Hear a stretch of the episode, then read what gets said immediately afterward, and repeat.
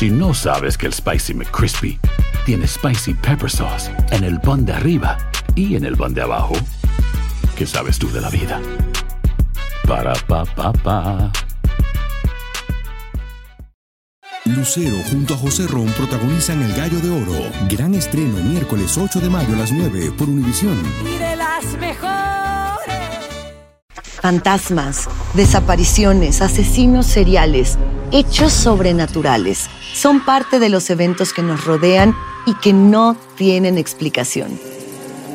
Enigmas sin resolver junto a expertos, testigos y especialistas en una profunda investigación para resolver los misterios más oscuros del mundo. Enigmas sin resolver es un podcast de euforia. Escúchalo en el app de Euforia o donde sea que escuches podcasts. Bienvenidos al podcast de Noticiero Univisión Edición Nocturna. Aquí escucharás todas las noticias que necesitas saber para estar informado de los hechos más importantes día con día. Viernes 16 de diciembre, estas son las noticias principales. Una corte de apelaciones rechazó esta noche la solicitud de varios estados republicanos para retrasar el fin del título 42, una orden de la era de Trump que permite expulsar migrantes argumentando motivos sanitarios. Los residentes de cuatro estados del país van a recibir a principios de 2023 cheques de estímulo que buscan ayudar a paliar la inflación. En realidad, mean, sí ayuda, pero a la misma vez este, no se mira pues la, la ayuda. Tras dos años marcados por las restricciones sanitarias de la pandemia del COVID-19, regresaron en México las tradicionales posadas navideñas. Comienza la edición nocturna. Este es su noticiero Univisión, edición nocturna, con León Krause.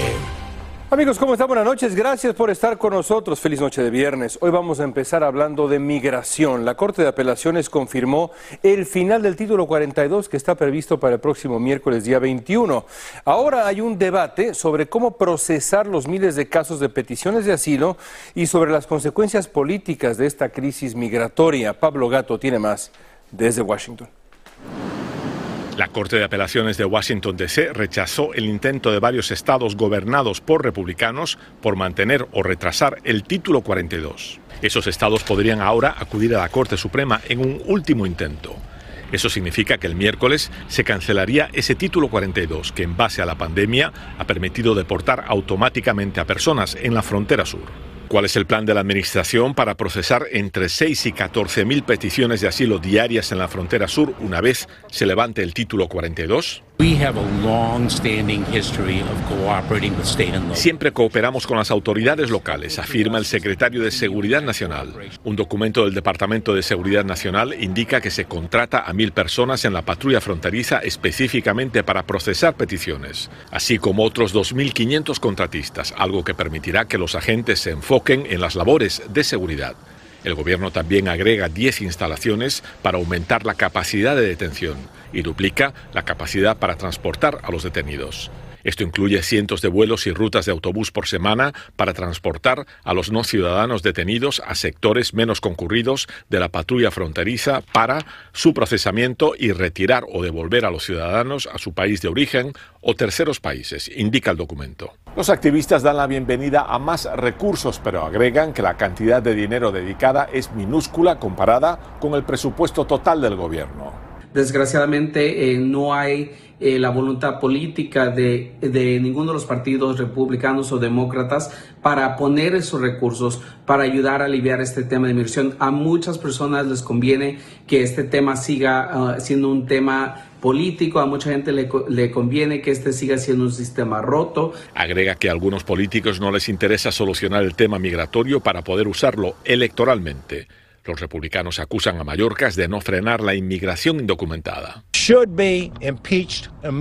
Y prometen hacerle un impeachment o juicio político tan pronto como se hagan con el poder en la Cámara Baja en enero. En Washington, Pablo Gato, Univisión.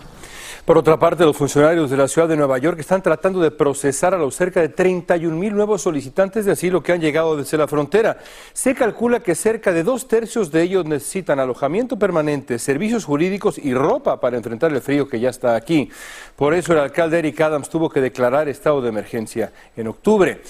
En el próximo mes de enero, cuatro estados de la nación enviarán cheques de estímulo a los más necesitados debido a la inflación. Estos pagos van a ser entregados en California, Illinois, Virginia y Idaho. Al resto de la población se le recomienda medir bien sus gastos y no contraer deuda de más. Dulce Castellanos tiene el reporte completo para ustedes. El panorama económico para el 2023 no es muy alentador. Los expertos financieros anticipan que la inflación continuará causando estragos financieros. Para el próximo 2023 esperamos todavía que los primeros seis meses se vea la inflación pegándonos fuerte. Una posible recesión. Para combatir los altos precios, varios estados están enviando fondos en diferentes programas. En California, los reembolsos para la clase media se iniciaron desde octubre, pero quienes aún no han recibido su depósito directo o una tarjeta de débito las podrán recibir hasta enero. Cada año aumentan la renta, ah, aumentan la gasolina. So, en realidad, también sí ayuda, pero a la misma vez este, no se mira pues la, la, ayuda. En el condado Cook, en Illinois, el programa de ingreso garantizado otorgará 500 dólares mensuales a más de 3 mil personas durante dos años. Los participantes ya fueron elegidos al azar. Este programa es para los más necesitados, quienes están por debajo del 250% del nivel de pobreza. El estado de Virginia también lanzó un programa muy similar al de Illinois. En este estado se otorgarán 500 dólares al mes para 170 personas. En Idaho, los contribuyentes ya recibieron entre 300 a 600 dólares en cheques de estímulo. De alguna forma se ayuda. La comida, ya que tanto carísimo. Y pues no es mucho, pero pues sí, algo así. Algunos economistas dicen que mientras los retos financieros pueden causar incertidumbre, de lo que sí tiene el control es sobre sus gastos. Mantenga un presupuesto y evite añadir más deudas. En Los Ángeles, Dulce Castellanos, Univisión. Un estudio reciente analizó cuáles son las ciudades en Estados Unidos que están enfrentando una mayor inflación, aunque el incremento de precios ha comenzado a desacelerarse ligeramente debido a factores como los aumentos en intereses de la Reserva Federal. La tasa de inflación interanual seguía siendo de 7.1% en noviembre, pero vamos ahora con las ciudades con mayor inflación este año. El primer lugar del país lo encabeza Phoenix en Arizona con un 12.10%. Le sigue en segundo sitio la ciudad de Atlanta, Georgia, con el 10.70%, 10.7%. El tercer lugar lo ocupa Miami, Florida, con el 10.1%, 10.10%. En cuarta posición, Tampa, Florida, con 9.6%. En el quinto casillero está Seattle, Washington, la hermosa ciudad de Seattle, con 8.9%. Todos estos porcentajes toman en cuenta el cambio en el índice de precios al consumidor del mes de noviembre comparado con el mes de noviembre del 2021. Y para millones de estadounidenses empieza el fin de semana más esperado de todo el año. Muchísima gente va a salir en los próximos días para reunirse con sus familiares, sus amigos y celebrar juntos las fiestas de Navidad, de fin de año. Jaime García desde Los Ángeles nos cuenta cuáles son los pronósticos para este año y si ya regresamos a los índices previos a la pandemia. Con las maletas llenas y los boletos listos, a partir de hoy millones de viajeros comenzaron sus vacaciones de fin de año. Poquito más de 112 millones de estadounidenses van a estar viajando 50 millas o más.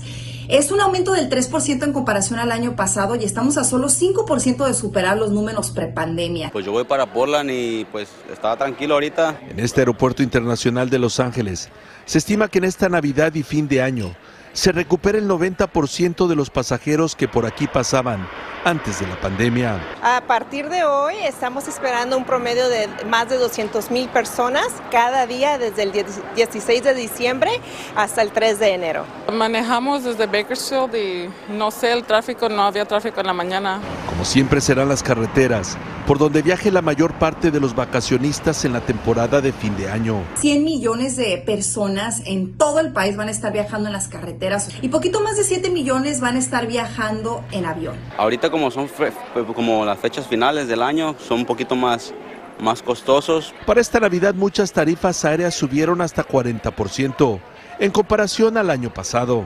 200 mil personas al día pasarán por este aeropuerto internacional de Los Ángeles en las próximas tres semanas, por lo que ya aquí se está pidiendo que aquellas personas que vuelen en viajes internacionales lleguen a este aeropuerto con cuatro horas de anticipación y tres horas en viajes domésticos. Tenemos un programa piloto que se llama LAX Fastlane. Una alternativa gratuita por Internet para pasar sin demora por la inspección de seguridad. donde uno puede reservar una ventana de 15 minutos para pasar por TSA.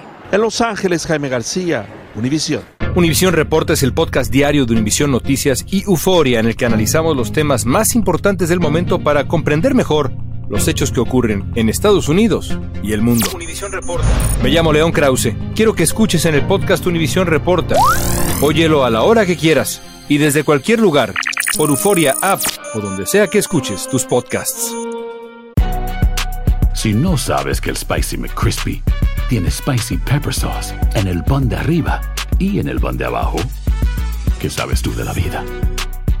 Para, pa, pa, pa.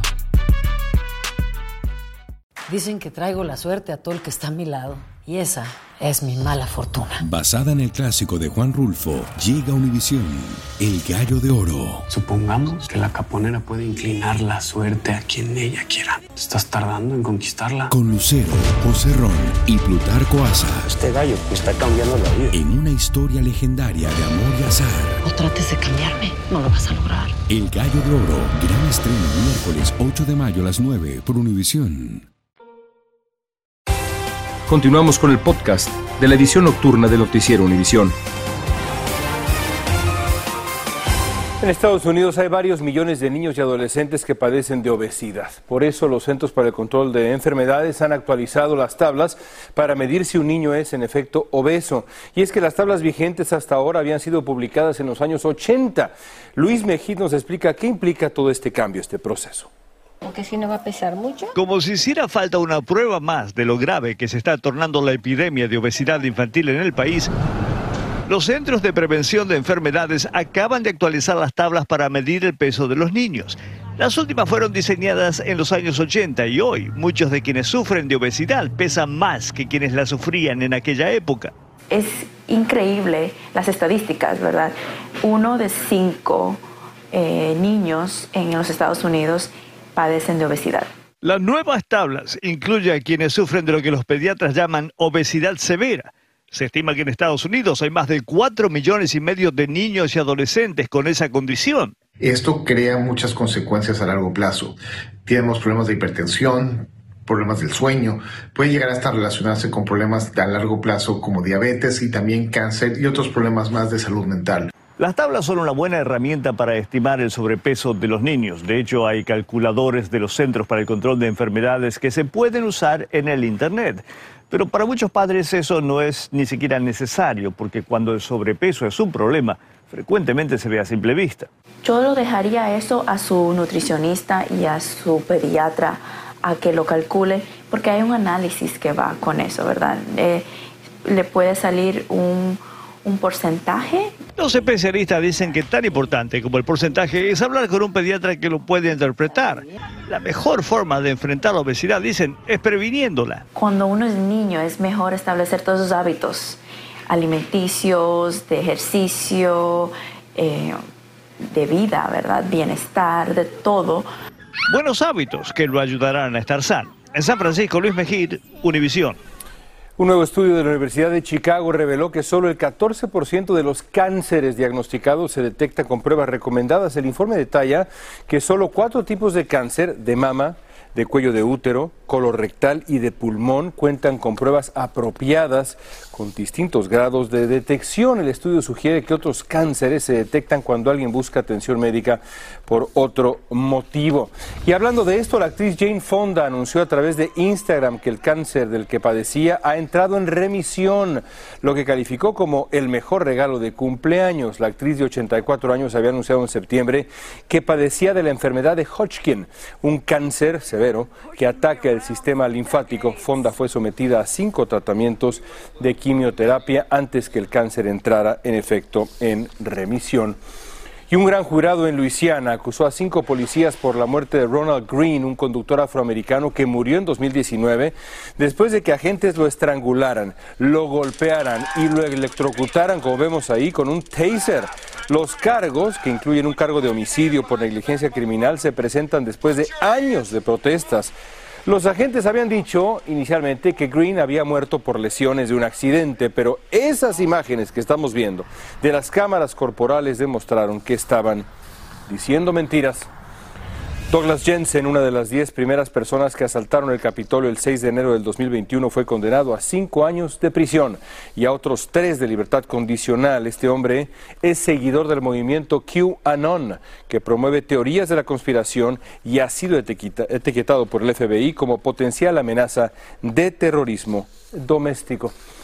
Este año todos debemos protegernos para no contagiarnos no solo de COVID-19, sino también de cualquiera de las varias enfermedades invernales que están ahí acechándonos, pero nuestras mascotas no están libres de protección, hay que protegerlas. Guillermo González tiene la información sobre un brote de influenza canina que ya se ha manifestado en varios estados de Estados Unidos. Vean. El brote de influenza canina, conocida también como la gripe de los perros, apareció en al menos nueve estados. Las mascotas pueden contagiarse si entran en contacto con otras que estén ya infectadas. Los síntomas es como cualquier catarro para los perros, que puede ser tos, descarga nasal, decaimiento em, y de forma general es como un resfriado. Según la Asociación Estadounidense de Medicina Veterinaria, los perros pueden adquirir la enfermedad a través de secreciones nasales de otros perros, contacto cercano con un contagiado o si convive con otros perros en refugios u hoteles. La buena noticia es que la enfermedad solo es mortal en casos muy raros. De esta influenza eh, muere solamente un 2% de los animalitos que contraen la enfermedad. Por lo general son animalitos más viejitos, eh, que están eh, inmunológicamente comprometidos. Para esta vendedora de cachorros, lo importante es proporcionarles un cuidado permanente y no esperar a que se enfermen es estar en contacto con el veterinario. Es igual que la persona mantener las vacunas al día y mantener un estilo de vida saludable. A la hora de alarmarse es donde vienen las dificultades y vienen los problemas. Por ahora no hay evidencias de que el virus pueda transmitirse a los humanos, aunque los gatos sí podrían infectarse. Los especialistas dicen que no debe haber un motivo de alarma y que lo mejor que puede hacer usted si tiene un perrito en casa es tomar todas las precauciones necesarias para evitar que se contagie de este virus y por supuesto vacunarlo. En Miami, Florida, Guillermo González, Univisión. Y este viernes comenzaron en todo México las tradicionales posadas en donde se disfrutan muchas cosas, entre ellas el ponche, se rompe la piñata, en fin, muy bonito. Pero los mexicanos van a tener que desembolsar más en estas fiestas por los altos niveles de inflación que mantienen los alimentos para esta celebración al doble de su precio habitual. Alejandro Madrigal está en Ciudad de México y visitó varios mercados para documentarlo para ustedes. Vean. Este año las piñatas estarán más desnutridas y el tradicional ponche de frutas rebajado con agua, debido a que la inflación hace estragos en los bolsillos de los mexicanos y los insumos reportan un incremento de hasta el 100%. La fruta carísima también, pero pues este, ahí sí no podemos regatear porque pues sin fruta no hay, no hay ponche. Y en el caso de Alejandra, compró menos regalos para rellenar la piñata. Compré la mediana porque pues la verdad este, la grande pues ya, ya sale más caro y pues igual para el llenado, igual ya es más caro. Don Pablo llama a sus clientes para ofrecer la fruta del ponche y las piñatas de picos para la primera posada que empieza hoy, pero pocos se acercan a comprar. Pues la gente pues ya no compra como antes, ¿verdad? Si llevaban 5 kilos, nada más llevan 2 o 3. Ya se invierte más, o sea que pues ya una semanita de sueldo va para el puro ponche nada más. El año pasado una familia de 5 integrantes invertía 7 dólares para el ponche de 5 litros. Hoy les cuesta hasta 20. Ahorita sí ya estamos así como que planeando qué vamos a cenar, algo que sea económico, que tenga las tres B, bueno, bonito y barato. Como en cada posada, el tradicional aguinaldo no puede faltar, que son estas bolsitas con caña, con lima, con mandarina, cacahuate, pero en esta ocasión van a tener que tener menos producto porque reportan un incremento de hasta un 60%. Pese a los altos costos, hay un buen ánimo y en la comunidad migrante tampoco faltó la posada. Para pedirle al niño Jesús que cuide su camino hacia los Estados Unidos. Nos alegramos por, por esto, este momento que estamos pasando nosotros los emigrantes, de que eh, después de una tristeza, una alegría, bueno, nos da gusto. En la Ciudad de México, Alejandro Madrigal, Univisión. ¿Intentas siempre encontrar respuestas para los oscuros misterios que nos rodean? Desapariciones, asesinos seriales, crímenes, pactos. Te invitamos a indagar junto a un grupo de expertos y especialistas en los hechos sobrenaturales que te desvelan. Enigma sin resolver es un podcast de euforia. Escúchalo en el app de Euforia o donde sea que escuches podcast. Gracias por escucharnos. Si te gustó este episodio, síguenos en Euforia, compártelo con otros, públicalo en redes sociales y déjanos una reseña. Si no sabes que el Spicy McCrispy tiene Spicy Pepper Sauce en el pan de arriba y en el pan de abajo, ¿qué sabes tú de la vida? Para, pa, pa, pa. Lucero junto a José Ron protagonizan El Gallo de Oro. Gran estreno miércoles 8 de mayo a las 9 por Univisión. Y de las mejores.